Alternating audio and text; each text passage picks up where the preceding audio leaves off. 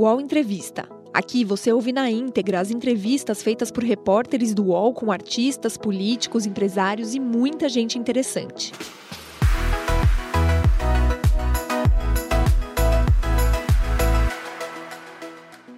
Hoje a gente convidou aqui a Juliana Dalpiva, nossa colunista no UOL, para nos ajudar nessa condução. Olá, Ju, bom dia.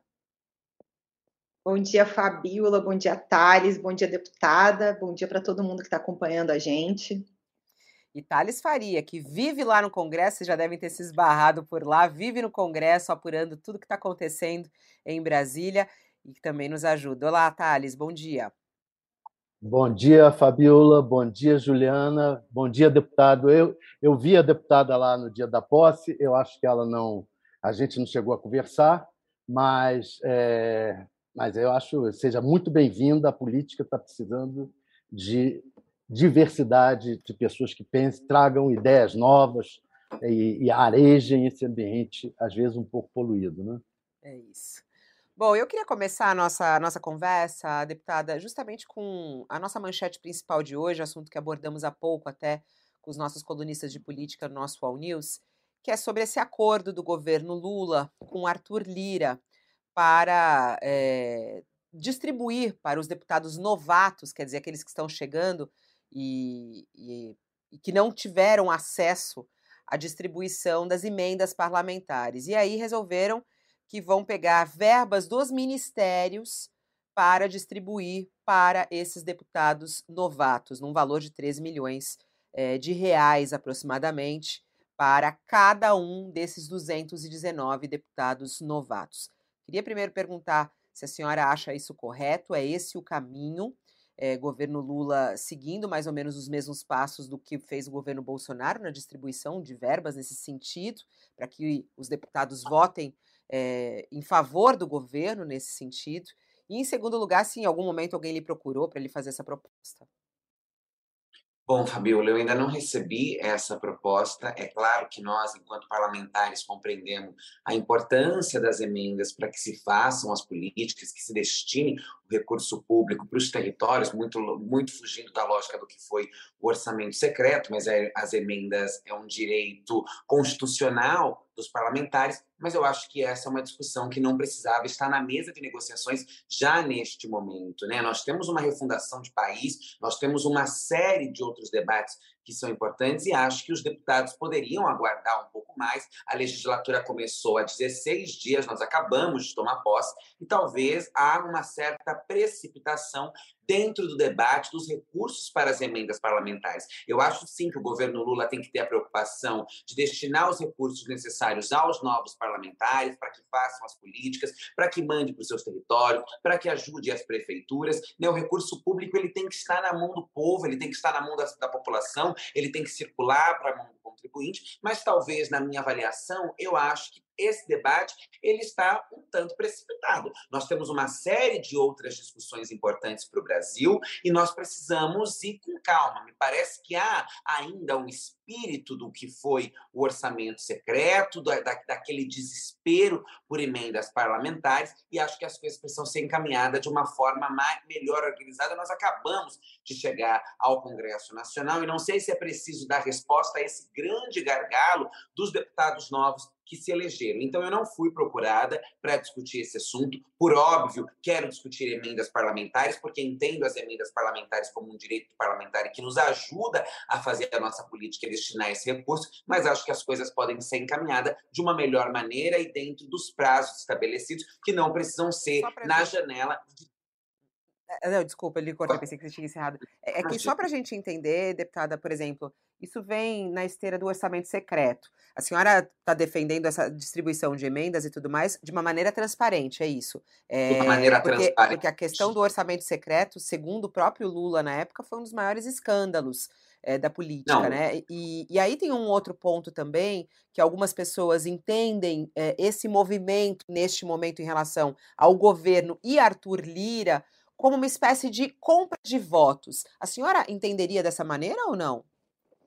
Não, eu não acho que o governo esteja comprando votos nesse momento. Eu acho que o governo está tentando governabilidade. Nós sabemos a dificuldade do Congresso nesse momento e nós sabemos das pressões que são colocadas com relação às emendas. Muito importante você frisar isso, né, Fabiola? A transparência, a horizontalidade, as emendas destinadas dentro daquilo que prevê o, a, a nossa Constituição e não da forma como foi o orçamento secreto, como moeda de troca, privilegiando determinados partidos, privilegiando determinados políticos. A emenda transparente, a emenda horizontal, a emenda conforme prevê ali a Constituição, o regimento e deve ser seguida. E eu não vejo desta forma, eu vejo talvez como um gesto do governo nesse momento, né, e a gente ainda, como eu te disse, não foi procurado, de tentar organizar para que se consiga movimentar. Acho que é, é, acho que é diferente do movimento que ocorreu com o orçamento secreto, né? Até porque o governo Lula é um governo que, desde sua campanha, foi contrário ao orçamento secreto, disse que acabaria com o orçamento secreto,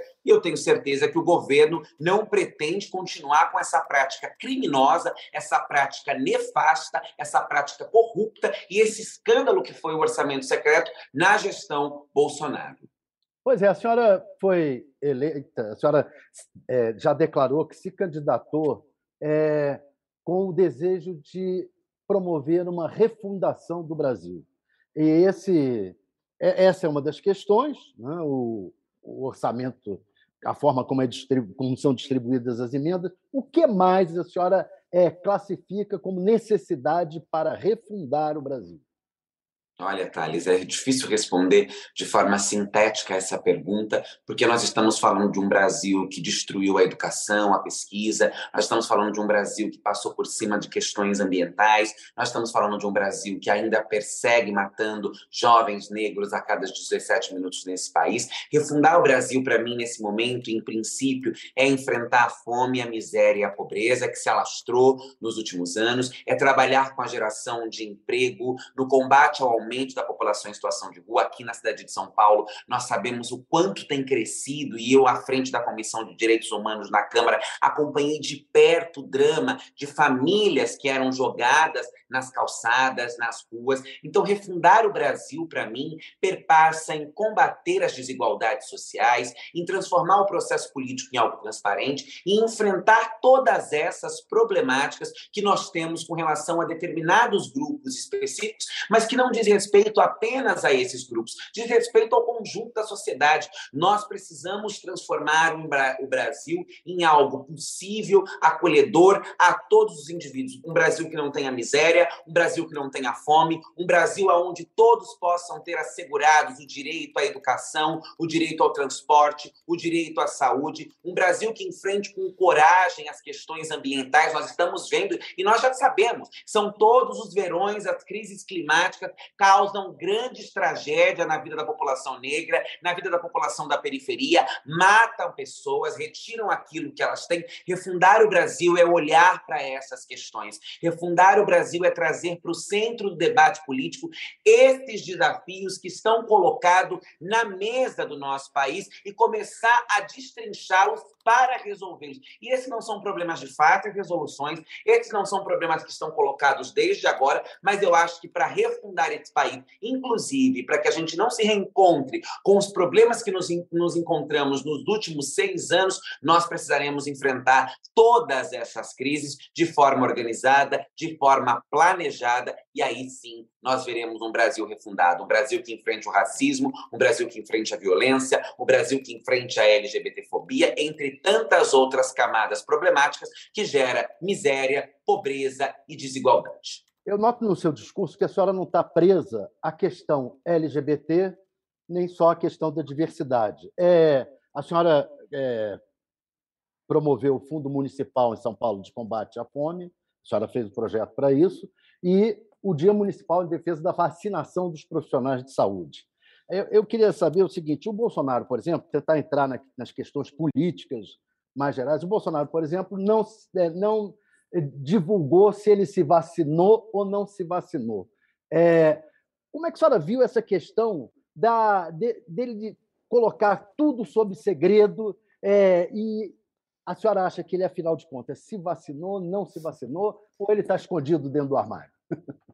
Olha, Thales, é, é... essa questão do, do, segredo, do sigilo, é realmente algo que choca a todos nós. O presidente da República é um representante popular eleito pelo povo para administrar a, a, a, aquilo que é do povo, para o povo, com o povo. Um presidente da República não pode colocar, não só um presidente da República, é óbvio, nós também, parlamentares, deputados, senadores, vereadores, nós somos representantes do povo, eleito pelo povo. Né? Então, nosso, nosso trabalho tem que ser o mais transparente possível, o mais aberto possível, o mais participativo possível. É assim que se fortalece a democracia, é assim que se fortalece a participação popular, é assim que se fortalece a transparência e a política ela precisa ser feita disso para que ela cumpra com seus pré-requisitos e esteja a trabalho da população brasileira. O que o Bolsonaro fez é um exemplo claro de corrupção, é um exemplo claro de um ditador, é um exemplo claro de alguém que não tem capacidade, competência e compromisso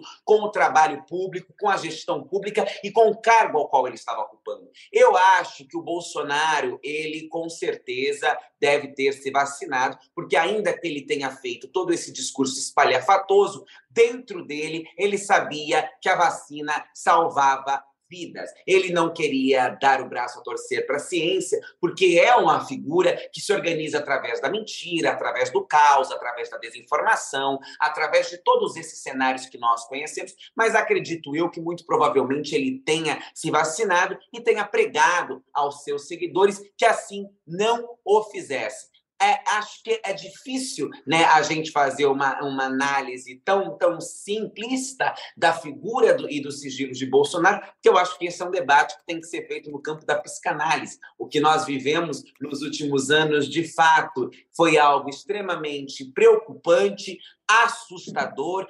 amedrontador, e eu acho que talvez Freud precisasse ser chamado para essa conversa, ou outras correntes pudessem ser chamadas, para que a gente tentasse explicar o que foi o comportamento do Bolsonaro enquanto esteve à frente da presidência da República no nosso país.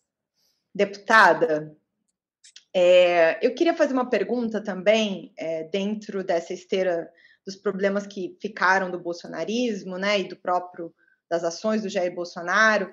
É, teve o que aconteceu em 8 de janeiro, né, o ataque a, a, aos prédios das instituições, enfim, uma tentativa de golpe de Estado, de certa maneira. E aí depois se discutiu a possibilidade da criação de uma CPI para se investigar as responsabilidades que também estão sendo investigadas nos órgãos de justiça, né, na Polícia Federal.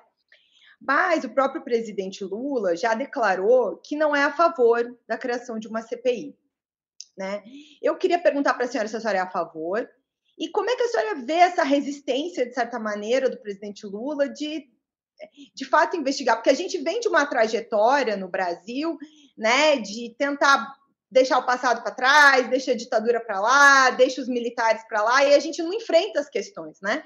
Então, assim, queria perguntar se a senhora é a favor da criação da CPI e como é que a senhora vê essa posição do governo e do presidente Lula de não dar muita força para a ideia da criação de uma CPI sobre as responsabilidades do 8 de janeiro.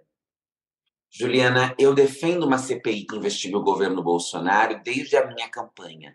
Né? Eu sou adepta da ideia de que o parlamento precisa investigar não só o 8 de janeiro. O 8 de janeiro foi o estopim, o 8 de janeiro foi o ápice. O 8 de janeiro foi assim, o transbordar do copo. Mas o que foi o governo Bolsonaro durante os quatro anos? E aí vamos citar a questão Yanomami, por exemplo, mas nós poderíamos citar uma lista infinita de crimes cometidos por esse governo, de coisas que precisam ser respondidas ao povo brasileiro, de coisas que precisam ser respondidas nas instituições para que se respeite as instituições. Né? Então eu sou adepta dessa tese antes do 8 de janeiro e acho que o 8 de janeiro só só confirma, só reforça, só alafia que de fato nós precisávamos e o Brasil e o povo brasileiro merecia com que esse governo fosse investigado e tivesse que responder pelos crimes bárbaros que cometeu. Eu fiquei triste com a declaração do presidente, mas eu compreendo o que leva o presidente a fazer esse tipo de declaração e acho que tem a ver com a resposta que eu dei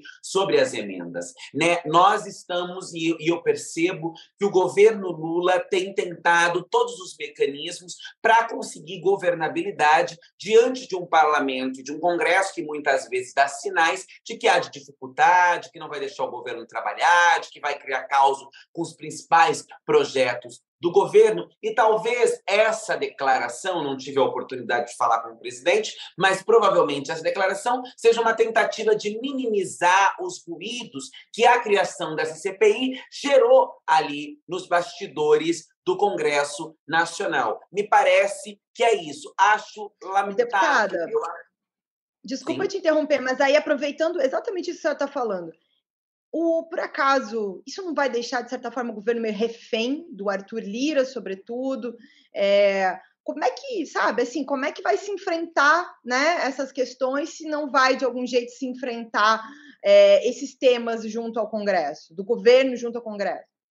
Eu acho que o governo vai ter que ir fazendo morde a sopra e sentindo as temperaturas. Provavelmente, Juliana, se o governo passar ceder às pressões todas colocadas por, pela extrema direita, pelo fundamentalismo e etc, o governo vai acabar se rendendo. É claro que nós sabemos que o presidente Lula é, é um negociador nato, ele consegue ali falar com um, falar com o outro, encaminhar as coisas. O Congresso tomou posse muito recentemente nessa nova legislatura, então eu também sinto que há esse termômetro por parte do governo. Como eu dizia, acho ruim que o governo dê uma certa recuada em um tema tão importante quanto esse, que é a investigação do governo, do, do que foi o governo Bolsonaro, mas eu compreendo essa tentativa de minimizar determinados ruídos para conseguir avançar com outros. Isso não vai ser possível o tempo inteiro. O governo terá que, em algum momento, bancar e comprar determinadas brigas com esse setor que está colocado dentro do Congresso Nacional para exatamente não se tornar refém dessas práticas que é ou a, ou a banda toca a música da forma como nós queremos ou nós vamos tumultuar. Eu acho que nós vamos ter que ter esses momentos de tumulto, porque nós sabemos como tem se organizado, nós já temos observado, inclusive, essa organização dentro do, do plenário da, da, Câmara. As comissões ainda não estão instaladas, mas nós sabemos que será um polo de disputa, de discussão, de convocação de ministros, que, que eles irão usar desse espaço também para a perpetuação do projeto político que foi derrotado nas urnas no último pleito eleitoral, mas eu acho que sim em determinados momentos é preciso fazer esse enfrentamento. Eu olho com, com tristeza a essa recuada, mas não, não, não, não, não deixo de compreender que na política movimentos de avanço e recuo são extremamente necessários para que a coisa caminhe, pelo menos num sentido mais positivo e mais favorável. Vamos ver aonde nós conseguiremos Deputada. caminhar com o debate da CPI, porque no eu não caso... acho que é um debate que terá que Mas ser a senhora, votaria, CPI... a senhora votaria a favor ou contra a criação da CPI? Votaria a favoríssimo. A favor, da, a, a, favor. Agora, paralelo a isso, caso... deputada é, uh, uh, da CPI, tem também as investigações dos parlamentares que foram eleitos e nem estavam ainda uh, empossados e que participaram dos atos. A senhora defende a expulsão dessas pessoas? Como é que o Congresso está tratando do 8 de janeiro? Olha, eu vou dizer que o Congresso tem, eu, até o presente momento, o que nós estamos vendo ali, parece que o 8 de janeiro é mais um capítulo da história. Né? Há, há as investigações que correm, lesa pátria, etc., no âmbito do Supremo Tribunal Federal, né? há essas movimentações por parte do Judiciário, mas o Congresso Nacional não me parece que tem dado a mesma atenção, não me parece que tem tido a mesma preocupação em dar a devida resposta ao povo brasileiro e à democracia. Nós estamos falando de um atentado gravíssimo à democracia, nós estamos falando da depredação daquele patrimônio e é se esperado que todos os responsáveis envolvidos, desde a sociedade civil aos parlamentares, possam ser responsabilizados. Isso é uma resposta à democracia e dizer as instituições não permitirão esse tipo de manifestação criminosa. Então, no meu ponto de vista, é preciso que se investigue e sem sombra de dúvida nenhuma, se você ataca a democracia, se você não respeita a vontade popular, se você organiza e participa do que nós vimos de atos terroristas, como foram vistos no último 8 de janeiro, você não pode ser um parlamentar que representa os interesses do povo de forma democrática, porque você não comunga do espírito democrático, porque você não faz parte deste jogo, você atenta contra este regime, você incita contra este regime, você não respeita os códigos que sustentam esse regime. Então fica muito difícil. Para mim, Fabiola, é incoerente que haja parlamentares que tenham participado de, de atos como o que nós vimos, de atentado como o que nós vimos, e que continue usufruindo do espaço democrático que é o parlamento, para, inclusive, talvez incitar atentados tantos quanto é, parecidos como esse. Então, eu sou extremamente favorável a que se haja uma investigação, que se descubra qual é o envolvimento dessas autoridades e se de fato houve envolvimento, que essas autoridades possam perder os seus mandatos para que não tenham mais o foro privilegiado e passe a responder criminalmente pelo crime que cometeu. Porque o que nós vimos nesse último 8 de janeiro foi algo bárbaro, foi algo criminoso e que fere a nossa Constituição, fere a democracia e fere o povo brasileiro.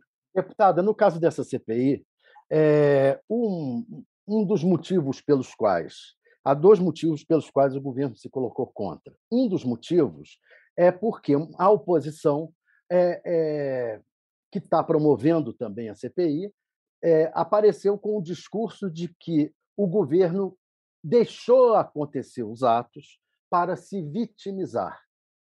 É, e a outra questão é que é, há o risco de uma investigação mais profunda mostrar o envolvimento que houve, de fato, dos militares no, na promoção dessas coisas. Deixaram manifestantes em frente aos quartéis.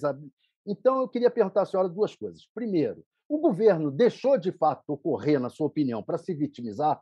Segundo, a, é, os militares, qual a responsabilidade deles?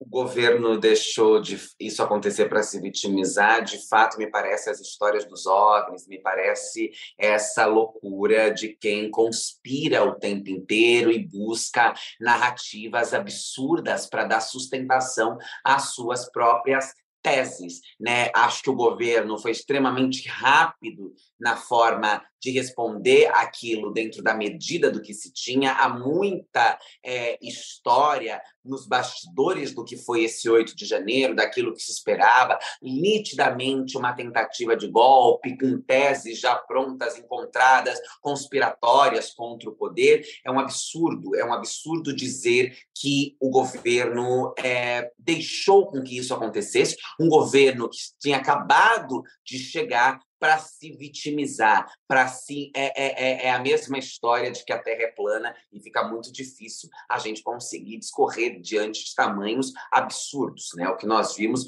foi algo extremamente planejado, organizado, que naquele momento o governo e o governo não, o governo federal não podia atuar acima do governo do DF, então essa tese realmente é um horror, é um horror. Agora sim, nós percebemos, inclusive com a mudança de generais, etc., que o exército cumpriu com determinada omissão. Houve uma omissão por parte do Exército. Disse, há, há, há, há, relatos de que foram acionadas né, as bases que ficam ali no Congresso Nacional e que de, o, o, os, os, os, comandantes responderam: nós não vamos atuar, nós não vamos fazer, e todos ficaram de braços cruzados diante daquela invasão a, aquele espaço que é também, né, de responsabilidade daqueles militares que ali estão, que fazem parte da proteção daquele lugar e daquele ambiente. Me parece que havia uma determinada conspiração por parte de alguns integrantes das Forças Armadas e acho sim que as Forças Armadas têm uma responsabilidade parcial na omissão. A segurança como um todo foi bastante omissa, né? As pessoas, a, a, segurança pública naquele momento assistiu e as forças armadas, enfim, todo toda a segurança de modo geral assistiu a tudo aquilo de braços cruzados, sem que ninguém tomasse nenhuma medida, sem que ninguém se posicionasse, sem que ninguém chamasse a si a responsabilidade de defender a Constituição, de defender a democracia. Não quero aqui ser injusta aquela matéria que o Fantástico reproduziu, aonde os servidores da segurança pública no Senado, que eram muito pouco, que bravamente né, defendiam ali para que não se atravessasse aquele lugar, a esses eu quero fazer aqui as honras de lembrar que não foram todos, que aqueles poucos estavam ali, aguerridos, firmes e protegendo aquele espaço, como se era esperado de todo o esquema de segurança do nosso país deputada, mas eh, justamente aproveitando que a senhora está falando sobre é, o problema é, junto às Forças Armadas, sobretudo, e alguns órgãos de inteligência, a gente vê as investigações, até porque não temos, de fato, uma CPI, o que, de certa maneira, reforça a necessidade da CPI, mas até esse momento não há um avanço das investigações em direção aos,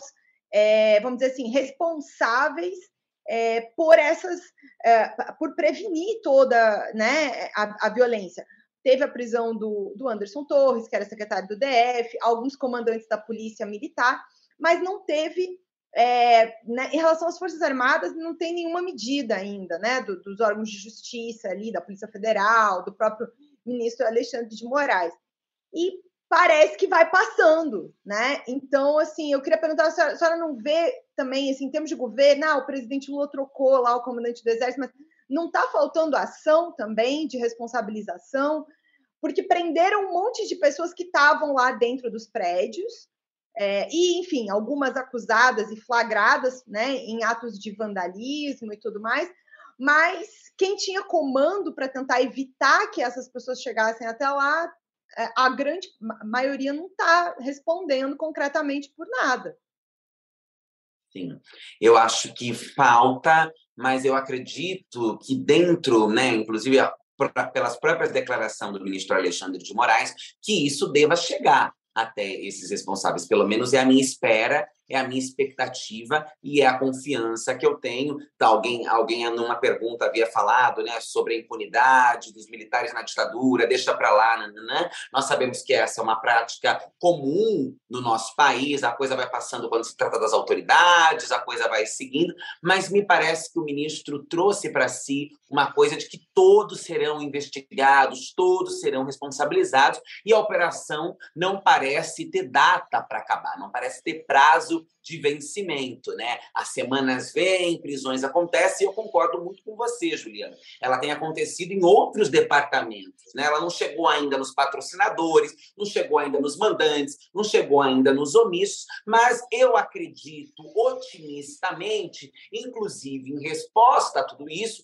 que, é, que ela deva ir caminhando lentamente. É, existe ali aí uma linha tênue, existe aí uma linha perigosa, então acredito que deva ter fe... é, isso tem que ser feito de forma muito organizada, muito cautelosa, para que não se crie nenhum outro tipo de rusga, porque a, a, a democracia foi tão é, violentada, foi tão colocada em xeque, que acredito que o ministro deva estar tentando, deve estar fazendo isso da melhor forma possível, e eu espero, torço, faço votos, cobrarei, estarei ali acompanhando para que, de fato, todos possam ser responsabilizados, todos possam ser investigados e todos possam ser punidos dentro, da, dentro do rigor da lei. Esse episódio tem que ser um episódio que todos nós lembremos com pânico, com horror, que a sociedade jamais aceite, e acho que uma forma de dar essa resposta e criar esse sentimento social é fazer, é, é, dizendo: isto aqui não será permitido. Não importa se você é comandante general, se você é, é, é a dona Maria que veio de van paga, não importa, você não pode atentar desse jeito contra os poderes da República e achar que vai sair impune. Ao fim e ao cabo. está falando senhora... aqui, é, eu não ah, estava desligado, desculpa, Thales, que eu só queria só para finalizar essa questão do 8 de janeiro. A senhora acha ainda que a democracia corre risco? Porque a gente está falando aí sobre as investigações, sobre as punições, é, e há um receio, né? Porque houve essa tentativa aí de um, de um golpe no dia 8, como muitos enxergam, né? Uh, o Bolsonaro nega que tenha sido um golpe, falou onde estavam as tropas, onde estavam os comandantes, isso não era um, um não foi tentativa de golpe. É, teve o um documento encontrado está sendo. A senhora acredita ainda que a democracia está correndo risco?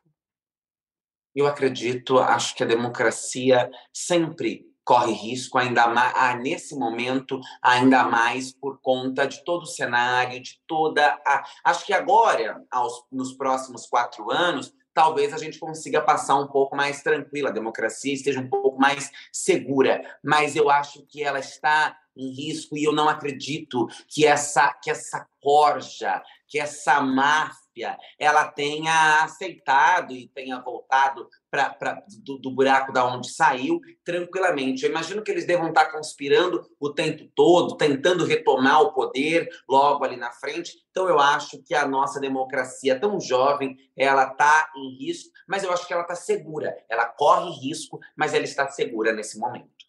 Para a segurança da democracia, a senhora acha que o Bolsonaro, ao fim e ao cabo disso tudo, deve acabar preso? Eu defendo. Inclusive, ontem o nosso partido apresentou né, uma petição com mais de 300 mil assinaturas pedindo a prisão do Bolsonaro, em defesa da democracia, em resposta aos crimes cometidos, em um sinal à sociedade Bolsonaro precisa nada de anistia, nós somos contra a anistia, nós defendemos a prisão de Bolsonaro sem sombra de dúvida alguma. É, mas os ministros do Supremo Tribunal Federal falando isso, né, que acham que ele pode até se tornar inelegível, mas a prisão é muito difícil de, de acontecer. É, no entanto, uh, é, deputada, a gente está falando aí sobre a questão uh, não só do Bolsonaro, mas do bolsonarismo como um todo é, agregado a isso o conservadorismo da extrema-direita, que é, parece bem forte no país. Ontem teve o lançamento de Michele Bolsonaro como a presidente do PL Mulher, é, a atuação dela nas redes sociais, na chegada no Congresso parlamentares como Damares, né, Damares Alves, que é a senadora eleita, muito votada, inclusive, pelo Distrito Federal. A senhora defende pautas é, que são por caminho absolutamente contrário, né? É, e sofre muito também ataques por conta disso. Como vai ser essa atuação é, em relação ao conservadorismo do brasileiro como um todo e do Congresso brasileiro? Como que está essa sua vivência? A senhora está aí um mês quase no, no Congresso. Como é que está sendo essa vivência nesse ambiente tão conservador que é o Congresso brasileiro? Olha, Fabiola, ainda até o presente momento, a convivência eu, eu, eu, classificaria como tranquila, porque, como eu disse, sem, a, sem, sem pautas sensíveis sendo colocadas para votar no plenário, sem a instalação das, das comissões, realmente a, a coisa caminha mais sem, sem grandes embates, sem grandes trocas, mas isso eu sei que é exatamente por conta apenas da dinâmica da casa nesse momento, que acabou de, de chegar, colocou projetos ali de votações mais simbólicas, a coisa foi mais rápido, o plenário não foi ocupado por todos os parlamentares, a grande maioria, e etc. Mas eu sei que será uma relação dura, eu sei que será uma relação difícil, e eu sei que será uma relação de disputa da sociedade. De um lado, nós temos o que é o ultraconservadorismo, que é a ultradireita, e o que é, é, é, essa parcela da população que foi levada por essa narrativa, que votou ne, nesse projeto. O Brasil não ganhou as eleições no último pleito com, larga, com largo número de votos. Nós, nós ganhamos aqui. O Brasil se mostrou fragmentado, dividido, né? e nós teremos esse desafio, que é tentar barrar e enfrentar essa agenda, que é uma agenda antidireito para uma, para uma grande parcela da população, basta ver qual é a relação, por exemplo, da, da senadora Damares com os povos indígenas, com a comunidade LGBTQIA+, com questão de pessoas com deficiência e entre tantos outros temas. Então nós temos o desafio de tentar barrar essa agenda e apresentar, caminhar e avançar com uma agenda na contramão disso, que eu acho que vai ser bastante difícil e esse caminho vai ter que se dar através de uma, de uma questão extremamente de, republicana, diplomática, com, com diálogo, com negociações com aqueles que estão mais ao centro e não estão no espectro da extrema direita, mas essa relação vai ser dura, vai ser combativa, mas ela vai estar exatamente na disputa de um senso coletivo, de uma disputa de narrativa com a sociedade. Para mim, importa muito que daqui a quatro anos, na próxima eleição, a sociedade não esteja mais tão fragmentada, a sociedade não esteja mais tão movida pelo ódio, tão movida pela desinformação, tão movida pela mentira, tão movida pelo medo de um caos, de um pânico moral que não existe. Acho que esse será o nosso grande desafio: desmistificar, transparecer toda essa questão que o conservadorismo inventa, cria para continuar aglutinando votos, servidores e etc. Acho que isso está colocado. Mas qual vai ser a tática? Qual vai ser a metodologia aplicada para se fazer isso? Eu acho que nós teremos que explorar muitos espaços fala, nós teremos que explorar muito as redes sociais, nós teremos que explorar muitos espaços das comissões, estar em comissões importantes, em comissões estratégicas e fazer um trabalho pedagógico. Talvez dentro do parlamento não se, talvez não, com certeza, não se avançará com todas as pautas que estão colocadas na nossa agenda, e isso faz parte do jogo da, da, democracia, do jogo da república, mas é importante que a gente consiga fazer isso também para fora do parlamento. Um dos palcos é dessa disputa eu queria... É a, é um... Desculpe. É um dos eu, palcos... eu queria aproveitar sobre o conservadorismo. Posso, rapidinho? Vai lá. Tudo bem, vai. Só para não fugir aqui, aproveitando que ela está falando sobre esse congresso, é, ontem, na, no UOL Entrevista também, a ministra Cida Gonçalves falou aqui para as nossas colegas que não é papel dela lutar pela descriminalização do aborto, né? E que não cabia a ela é, debater temas ideológicos. Eu sei que a questão dos direitos das mulheres é cara para a senhora, deputada. É, como é que a senhora vê essas declarações? Né? O Brasil nunca vai conseguir enfrentar, do ponto de vista da saúde, esse debate? é, eu vi essas declarações com, com, com certa tristeza. Né? Eu acho que nós precisamos de colocar isso e, e, e, peitar isso, porque até porque quando o governo não traz para si temas que são extremamente caros, extremamente essenciais, dá-se a margem, abre-se a brecha para que esse conservadorismo e essas ideias equivocadas continue perpetuando. Né? Eu acho, Juliana, que nós estamos distante de tratar dessa, desse debate a partir do ponto de vista da saúde, a fazer como outros países fizeram, até porque há um grande medo por parte do governo de como a sociedade vai encarar esse temas, de como a sociedade vai ler o governo a partir de determinadas decisões, e, e, e, e, em determinada medida eu consigo compreender isso, porque eu acho que a sociedade está despreparada, mas eu acho que tem que ter, começar a ter um trabalho de base. Eu acho que é preciso começar a ter um trabalho de informação, campanhas de conscientização. É preciso trazer isso para si, para que se faça. Mas aí entra num outro ponto que é o momento que nós estamos passando agora, ele é um momento muito duro, ele é um momento muito difícil e ele é um momento crucial para o que será os próximos quatro anos. Então, eu entendo a recuada e os avanços, porque nós não vamos conseguir, e é preciso que aqueles que nos ouvem tenham clareza disso, nós adoraríamos, e seria lindo e mágico, que nós tivéssemos um governo extremamente revolucionário, um governo extremamente radical, um governo que trouxesse para o peito a pauta do aborto, a pauta da legalização das drogas, a pauta entre tantas outras pautas. Seria, seria mágico. Mas nós sabemos que ao fazer isso de forma despranejada, de forma extremamente radical, o que nós podemos estar fazendo é abrir, é abrir brecha para uma volta de algo parecido com o que foi o Bolsonaro. Né? Então, nós vamos ter que trabalhar e atuar de forma estratégica. Às vezes precisa se recuar em determinadas pontas, em determinadas pautas, para construir uma agenda mais consolidada, para preparar melhor o povo brasileiro, porque às vezes não basta só ir na radicalidade, só ir na agilidade, só ir de forma rápida e não ter a compreensão da sociedade e acabar dando munição aos inimigos. É preciso medir bem essas movimentações para que nenhum passo saia de controle. Quando eu digo que a democracia está em perigo, tem a ver também com como nós vamos organizar pautas que podem munir o lado de lá. O UOL Entrevista volta já.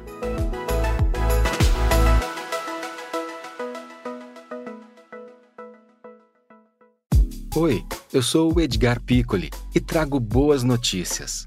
Isso, Trago Boas Notícias é um podcast original Spotify produzido pelo UOL para você se informar e relaxar. As histórias que eu conto aqui são de Ecoa, a plataforma do UOL por um mundo melhor. De segunda a sexta-feira, às seis da tarde, tem um novo episódio grátis no Spotify e no UOL. Dá também para baixar e ouvir offline, quando você quiser.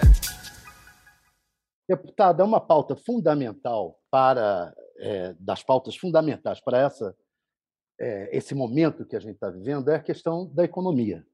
É, e o ministro Haddad já anunciou que vai antecipar o envio de uma proposta de âncora fiscal para o Congresso por causa dessa discussão que está tendo com o Banco Central, que o Banco Central está cobrando essa âncora fiscal para poder discutir a queda da taxa de juros. É, a senhora acha que o governo, nesse caso, está cedendo ao mercado demais ou não está cedendo ao mercado?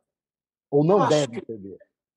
Eu não acho que o, que o governo esteja cedendo ao mercado. Eu acho que o governo está tentando dar, dar, minimizar todos esses ruídos e essa crise com o mercado que começou praticamente desde que o governo foi eleito. Né? O mercado faz manifestações a todo tempo, o mercado se demonstra desagradável a todo tempo, o mercado insinua coisas a todo tempo, e eu não acho que o governo tenha que ter todos os embates. É preciso que haja mesmo essa, é, é, esse encaminhamento, claro, sempre prezando pelas questões sociais, sempre prezando pelo aquilo que é de interesse do povo e não de interesse do mercado, porque o mercado está preocupado com ele, o mercado está preocupado com os juros que ele gera, o mercado está preocupado com quem enriquece através desses juros e através dessa inflação da forma como está, não tem preocupação com os mais pobres, com os mais vulneráveis, com o povo, com as causas sociais. Mas eu acho que algumas, alguns adiantamentos, algumas manifestações são importantes. Não dá para querer que o governo seja inimigo, brigue com o mercado.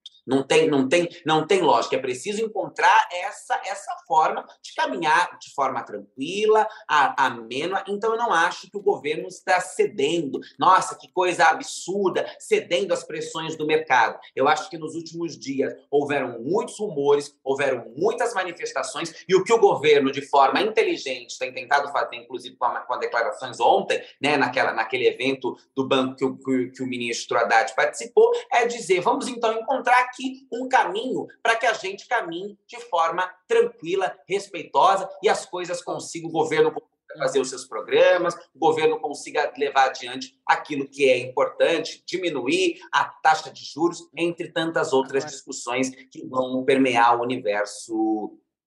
Agora, a senhora, acha, a senhora acha que é preciso derrubar a autonomia do Banco Central? Porque isso pode aparecer aí no Congresso. Né? É, não há nenhuma sinalização. A presidente do PT, Gleisi Hoffmann, disse que não há essa intenção de mandar esse, esse projeto para o Congresso, mas Lula vive falando que a autonomia do Banco Central é uma bobagem. É, no, e há essa discussão neste momento, de tirar ou não, e mais do que isso, convocar é, Roberto Campos Neto para explicar a taxa básica de juros, isso seu partido defende, inclusive, né? E aí, de repente, é, pedir aí um processo de. Isso aí, Lula tem que pedir, na verdade, é um processo de demissão uh, de Campos Neto do BC. Duas perguntas aí. A senhora é a favor ou não da autonomia do Banco Central? Votaria a favor de derrubar a autonomia do Banco Central? E segundo, acha que ele tem que ser demitido? Olha, eu acho que ele precisa prestar esclarecimentos, ele precisa ser convocado, ele precisa responder ao parlamento. O parlamento é a representação do povo, o parlamento está ali representando os interesses do povo e qualquer autoridade desse país precisa ir lá ao parlamento e dar as devidas explicações que possam surgir. Nós temos questões, há, há perguntas a serem feitas, há dúvidas a serem tiradas e não, me não acho um absurdo nós convocá-lo ao parlamento para que ele responda, para que ele justifique os juros da forma como está, os preços abusivos da forma como está. Isso não me parece algo fora do normal, isso não me parece algo extremamente absurdo. Acho que isso me parece algo muito justo, como você mesma coloca, o nosso partido defende isso. Nós tivemos uma coletiva de imprensa essa semana aqui no Congresso com outros partidos para discutir exatamente isso, porque não é algo fora da casinha nosso convocá-lo para que ele preste esclaração à sociedade sociedade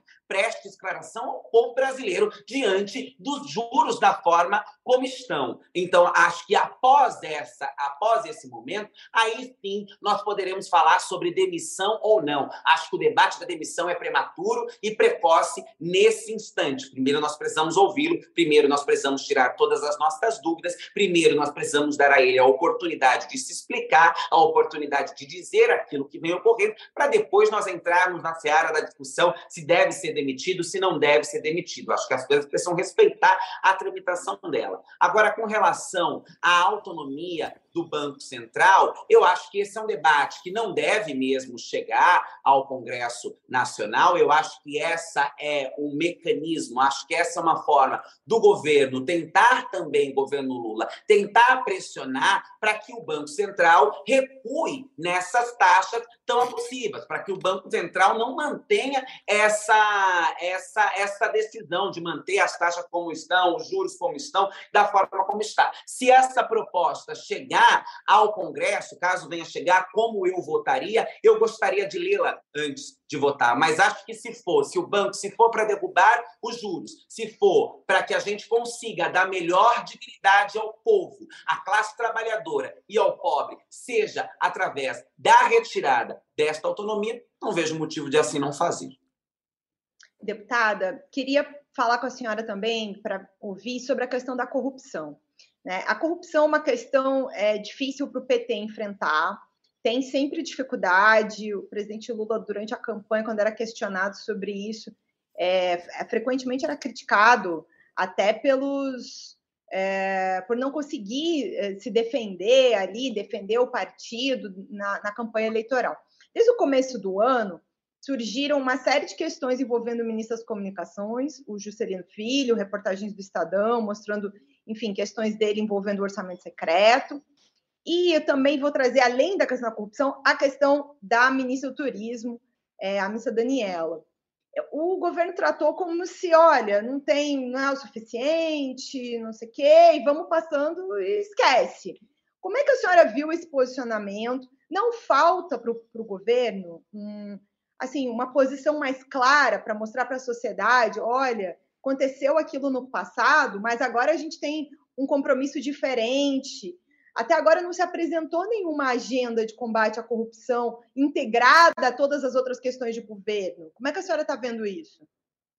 Olha, Juliana, eu acho que o governo começou há pouco tempo e acho que o governo começou com muitas demandas muito pesadas. Nós tivemos o 8 de janeiro, tem a questão tributária, tem toda essa questão com o mercado. Acho que são muitas pautas e pouco tempo de governo. Ah, eu espero sim que o governo possa né, ter uma agenda mais clara e mais radical no enfrentamento à corrupção e que possa mostrar ao povo que toda aquela narrativa que se construiu e é todo, é todo aquele pânico que se colocou, inclusive abrindo caminho e dando brechas ao bolsonarismo para que avançasse nos, no pleito eleitoral contra o PT, na construção de um antipetismo absurdo e etc. Acho que isso é importante. Acho que isso é uma agenda necessária. Acho que isso é uma agenda que tem que, tem que ser colocada para a disputa dessa narrativa com a sociedade, para mostrar que o governo desta vez será um governo diferente, que não caberá. Mas eu acho que é isso. Nós temos pouco tempo de governo até o presente momento. Né? O governo acabou de, de, começar. Nós estamos em fevereiro, entrando agora no carnaval, e o governo começa com uma tentativa de golpe no meio de tudo isso, um grande caos, precisando retomar esse Brasil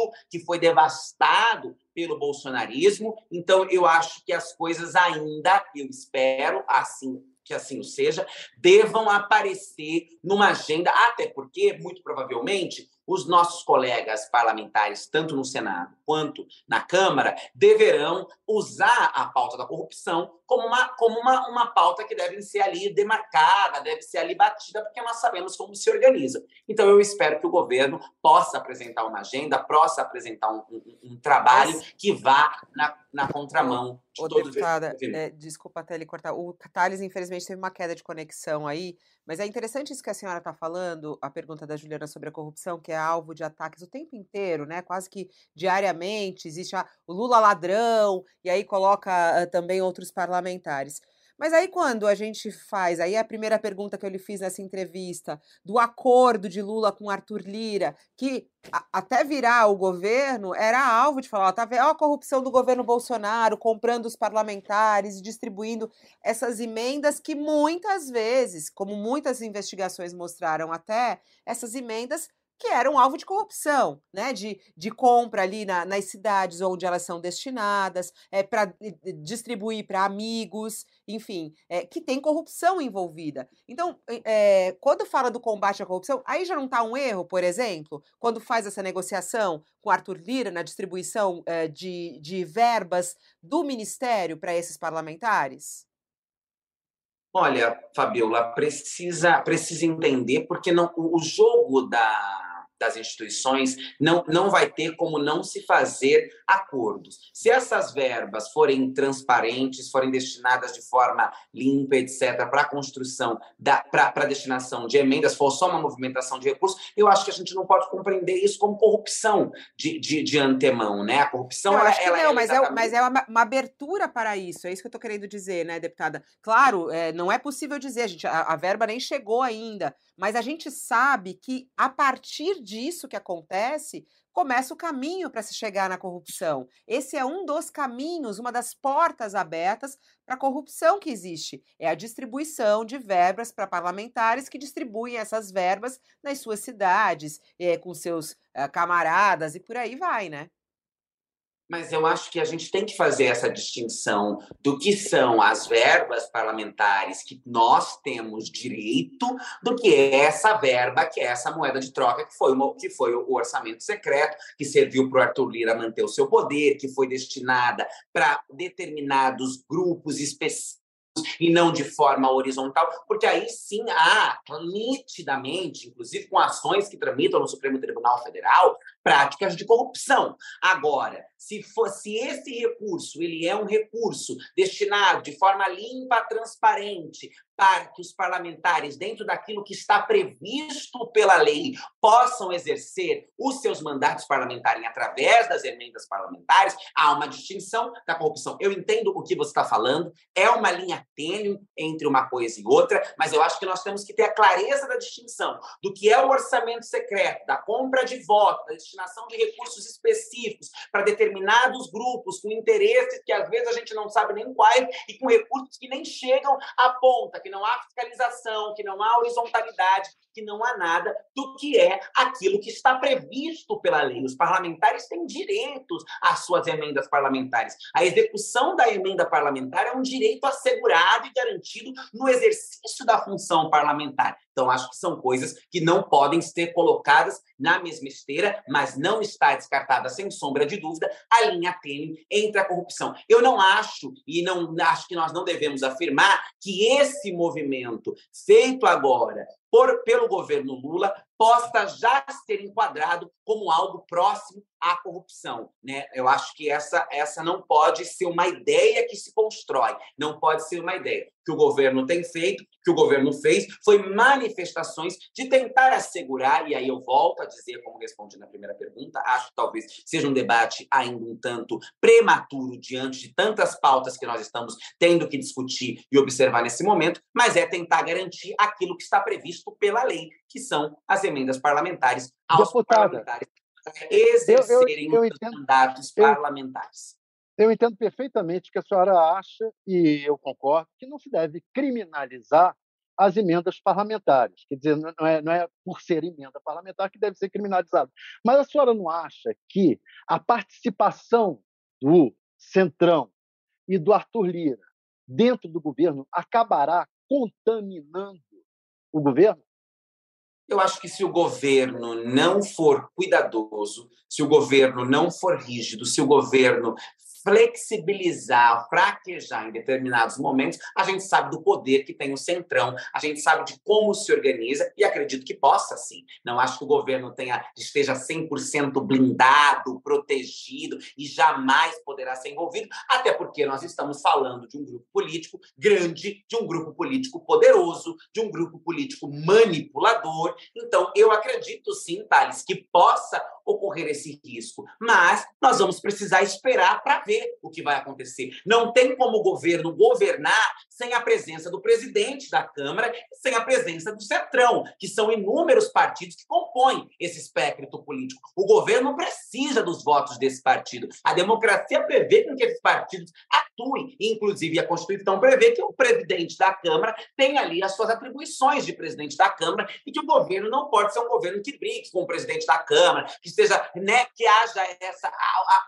a, as instituições precisam caminhar de forma harmônica para que a legislação e as políticas tramite de forma tranquila. Então, eu não acho que não possa contaminar o governo. Eu acho que todos estão passíveis a serem contaminados. O que responderá a esta pergunta será a postura ética comprometida contra a corrupção, com a transparência dos recursos que o governo irá adotar ao decorrer dessa legislatura. Torço e estarei ali trabalhando, né? meu partido deliberou que será base do governo na nossa última conferência, então estarei ali trabalhando para que isso ocorra da forma mais anticorrupção, mais transparente, com a maior participação popular possível, porque é isso que vai nos dar, vai nos dar gás e fôlego para daqui ao próximo pleito eleitoral a gente ter condições de disputar esta sociedade que está tão fragmentada.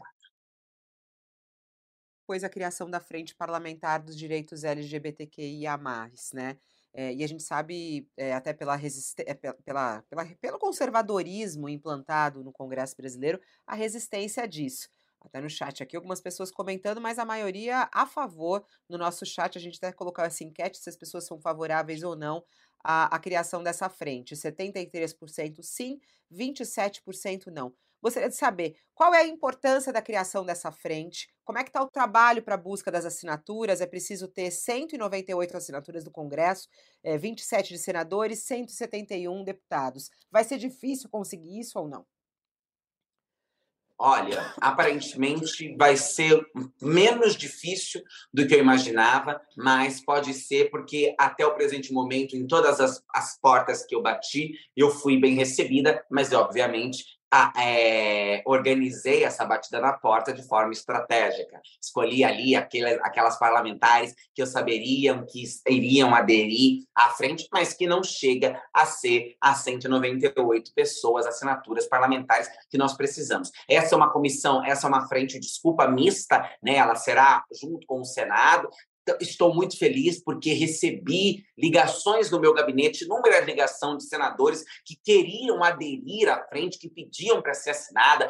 Fui pessoalmente até o Senado, bati na porta dos gabinetes dos senadores. Qual é a importância, né, Fabiola, de uma, de uma frente como essa, que vai discutir direitos e cidadania de uma população que até hoje não conseguiu garantir e assegurar a sua própria cidadania, a sua dignidade cidadã, a sua dignidade humana? Nós estamos falando de um Congresso que foi sempre omisso, silencioso no que diz respeito a essas pautas, e um Congresso que faz parte de um país que segue sendo o primeiro país do mundo que ainda mata, violenta os direitos dessa população. Né? Nós não temos nenhuma legislação que proteja a população LGBT, a população LGBT, 90% das mulheres trans travestis vivem da prostituição. Nós temos relato como aquele de Kelly da Silva que teve o coração arrancado e no lugar do coração uma santa. Enfim, poderíamos aqui falar dos, dos, dos inúmeros abusos contra o direito cidadão da população LGBT, né, a evasão escolar, a falta de políticas no âmbito da saúde, da educação, do direito à moradia. É uma população que ainda vive às margens da sociedade, é um grupo que ainda é morto, torturado, violentado por ser exatamente quem se é e que direito nenhum conquista. Acho que essa frente vai discutir com a sociedade que, primeiro, todos os indivíduos da nossa sociedade merecem ser respeitados, merecem ter direitos, que o avanço contra a LGBTfobia não é uma pauta apenas da comunidade LGBT, mas é uma pauta de toda a sociedade, e acho que vai conseguir ajudar a desmistificar as ideias mentirosas e equivocadas sobre a comunidade LGBT que ao longo dos anos foi construída. Esta frente é fundamental para devolver a, a, para construir, na verdade, essa cidadania, essa dignidade, esse debate sobre direitos, para fortalecer esta comunidade e para ajudar com que a sociedade desconstrua e destrua todo o ódio e a violência gratuita que, que, que joga contra a comunidade LGBT diariamente no nosso país. Deputada, queria fazer uma última pergunta aqui, atrapalhando uh, o horário da Fabiola. É, a senhora falou algumas vezes aqui na entrevista sobre essa questão do conservadorismo, a questão de que é, tem que ter o momento certo, esse é um momento difícil, é, né, tem várias questões na sociedade, disputar a narrativa. Como alguém que cobre a área de direitos humanos há mais de 10 anos, eu escutei isso já inúmeras vezes, sabe? De diferentes parlamentares. Não, mas agora não é a hora, a gente tem que conceder, não sei o quê. Parece que nunca é a hora, sabe? Para nada. Então, assim, eu queria perguntar para a senhora como é que se enfrenta isso, como é que se enfrenta a hora de defender a sua frente parlamentar é, do, do, direito de né, é, LGBT, é, dos direitos das mulheres, quando é que é a, a, a cidadania, né? Porque assim, quando a gente está falando da questão do aborto, a gente está falando da vida, né? Milhares e milhares de mulheres morrem por aborto mal feito no Brasil.